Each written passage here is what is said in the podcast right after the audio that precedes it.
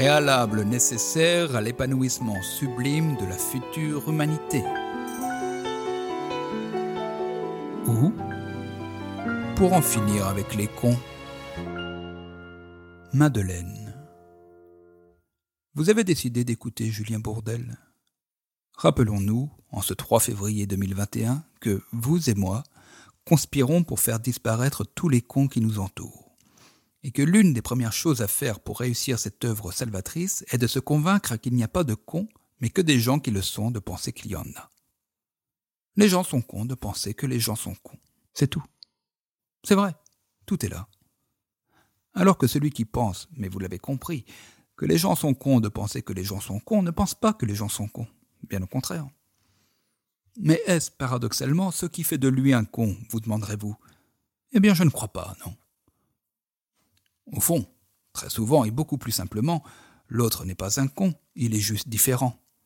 Il semble bon de rappeler cette vérité tant il apparaît évident que nous ne l'acceptons pas toujours, autrement dit toujours pas. Oh là là, mais on sait bien qu'on est tous différents. Oui Alors pourquoi vous ne l'acceptez pas? Ah bah si, moi je sais bien qu'on n'est pas tous pareils. Mais heureusement, vous me direz, hein, quand vous voyez ce que certains ramènent comme conneries, ah je vous jure, ça, me fout en rogue. Il y en a qui ont toujours rien compris. Hein. Pourquoi vous n'acceptez pas qu'on soit tous différents? Ah bah je vous dis que je vois bien. Ah bah ça, on n'est pas tous pareils, hein, c'est clair. Mais alors pourquoi vous ne l'acceptez pas? Vous le faites exprès ou quoi? Comment faut vous le dire pourquoi être encore étonné, c'est-à-dire le plus souvent énervé, apeuré ou pétri de mépris devant des personnes qui ne pensent pas et n'agissent pas comme nous? C'est pas raisonnable. Chers auditeurs, je vais me dévoiler de manière très intime. Je le fais sans crainte, car je me sais ne pas être écouté par des cons.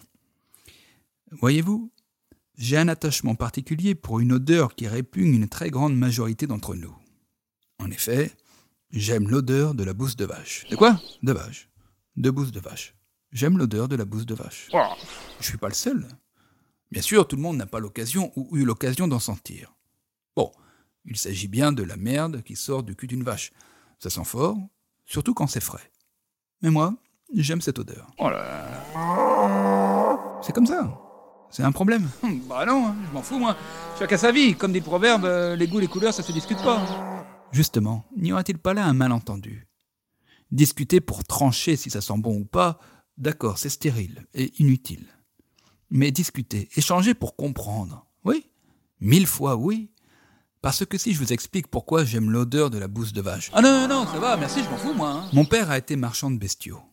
Alors, le dimanche, quand nous avions, mon frère et moi, 6, 8, 10 ou 12 ans, il nous emmenait avec lui dans les champs quand il allait compter ses bêtes. Nous qui l'accompagnions, faisions des tas de jeux et rivalisions de virilité pour être celui qui, le premier, réussirait à stopper la course de quelques bovins que nous imaginions en train de s'échapper dans notre direction.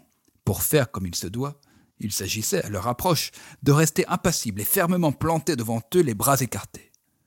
Une position que nous finissions toujours par lâchement abandonner en courant et rigolant de plus belle nous réfugier derrière les fils barbelés. Nous aimions nos joyeuses balades dominicales et paternelles.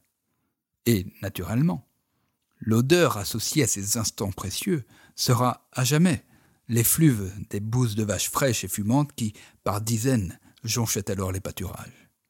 Donc, vous aurez beau avoir les meilleurs arguments du monde. Bah si c'est vrai, tu m'étonnes que ça mal barré. Que veux-tu faire avec des gens comme la bouse de vache Et mettre toute votre énergie à vouloir me convaincre que ça pue. Enfin, si on vendait des parfums senteur bouse de vache, ça se saurait. Je dis ça, je dis rien, moi. Hein. Vous pourrez dire tout ce que vous voudrez, rien ne pourra corriger ma mémoire olfactive. C'est comme ça. Eh ben, dis donc.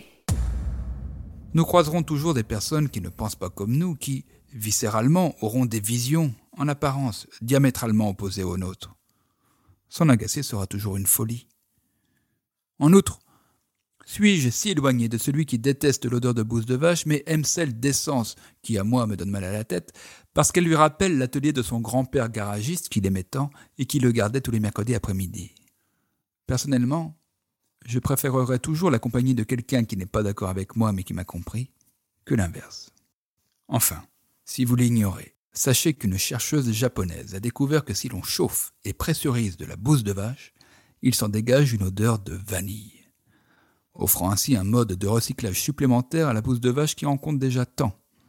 Comme quoi, décidément, ce qui nous semble n'être qu'une grosse merde peut, une fois bien considéré, se révéler plein de ressources et de douceur.